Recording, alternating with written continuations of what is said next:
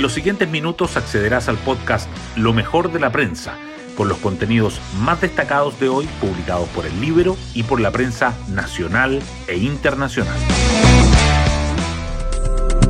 Buenos días, mi nombre es Paula Terrazas y hoy es 5 de junio. La entrevista a la ministra de la Suprema, Ángela Vivanco, aclarando que el fallo sobre las ISAPRES solo obliga a estas a devolver los excedentes a quienes las hayan demandado, removió las aguas. La titular de Interior, Carolina Toá, se mostró sorprendida por las declaraciones de Vivanco y dijo que el gobierno pedirá un recurso de aclaración a la Suprema. Sobre este y otros temas habló el presidente Gabriel Boric anoche en una entrevista en Chilevisión. Sostuvo que los tribunales hablan a través de los fallos y no de entrevistas, y señaló que como gobierno estamos dispuestos a introducir mejoras que sean necesarias al proyecto de ley corta. Otra materia abordada por el mandatario fue el proceso constitucional. Dijo que aprobaría el texto que emanó de la comisión experta y que si el proceso fracasa, no habría un tercero bajo su gobierno. Asimismo, reconoció que sentía responsabilidad por las dos derrotas electorales sufridas por su sector, las que catalogó como importantes, profundas y culturales. Sobre la reforma tributaria, hizo un fuerte emplazamiento a la oposición, cuando hay parlamentarios que dicen que no están dispuestos, los chilenos tienen que saber que están diciendo que no a un aumento de las pensiones. Por último, sobre el gobierno de la UP, señaló que es un periodo a revisar y no desde una perspectiva mítica. El PC, en tanto, ayer dijo que la UP es un proyecto inconcluso, pero no derrotado. Los cientos de minutos que ha estado en pantalla durante la última semana han sido capitalizados por el presidente.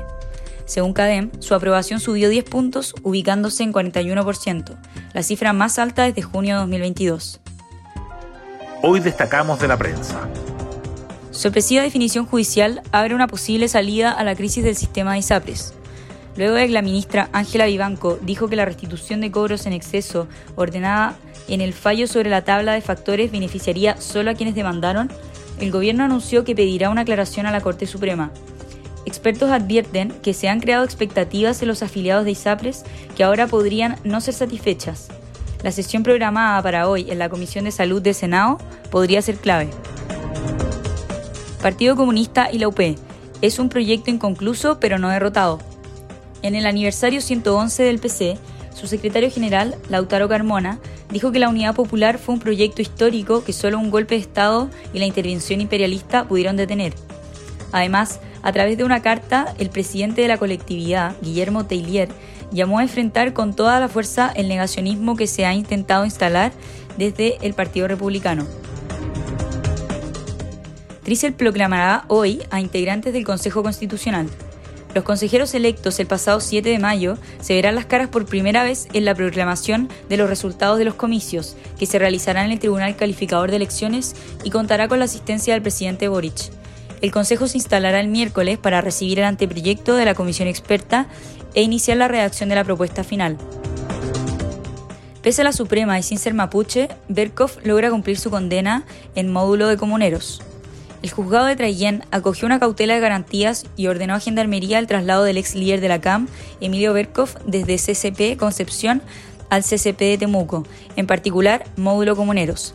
El traslado se concretó el 28 de marzo. En agosto de 2022, la Corte Suprema revocó un requerimiento que tenía una fundamentación similar debido a que el ex CAM se considera una persona mapuche. La decisión no fue apelada por el gobierno, que es querellante en los procesos judiciales contra Berkov, pero no estuvo en las audiencias en las que se zanjó el traslado. Para los oficiales penitenciarios, la medida es cuestionable porque abre una puerta para que los internos cumplan la condena donde quieran. El análisis de los rectores que advirtieron los problemas de la política de gratuidad, Académicos que pusieron reparos a implementación de la medida en 2016 no ven mayores avances. Critican que falla en el acceso, no genera movilidad social y desincentiva a universidades a adscribirse porque arriesgan a recibir financiamiento menor al costo real de las carreras. Crece apoyo opositor para la acusación constitucional contra el ministro Ávila. UDI, Evópoli y republicanos se sumaron al libelo impulsado por RN. La presentación ya está asegurada porque la acusación contará con firmas de todas las bancadas opositoras. Y los respaldos se acercan a un número de diputados que garantizaría su aprobación en la Cámara. Recaudación por contribuciones sigue al alza pese a la situación económica. Los datos de la Tesorería General de la República revelan que la recaudación por el impuesto territorial subió un 19,2% entre enero y abril de 2023, respecto al mismo lapso del año anterior. Max Verstappen gana en España y encamina al tricampeonato. El piloto neerlandés, actual bicampeón mundial de la Fórmula 1, dominó de principio a fin la carrera disputada en Barcelona, sumando su quinto triunfo del año y el cuadragésimo de su carrera. Lidera la temporada con 53 puntos de ventaja. Y así llegamos al final de este podcast donde revisamos lo mejor de la prensa. Que tengan un muy buen inicio de semana.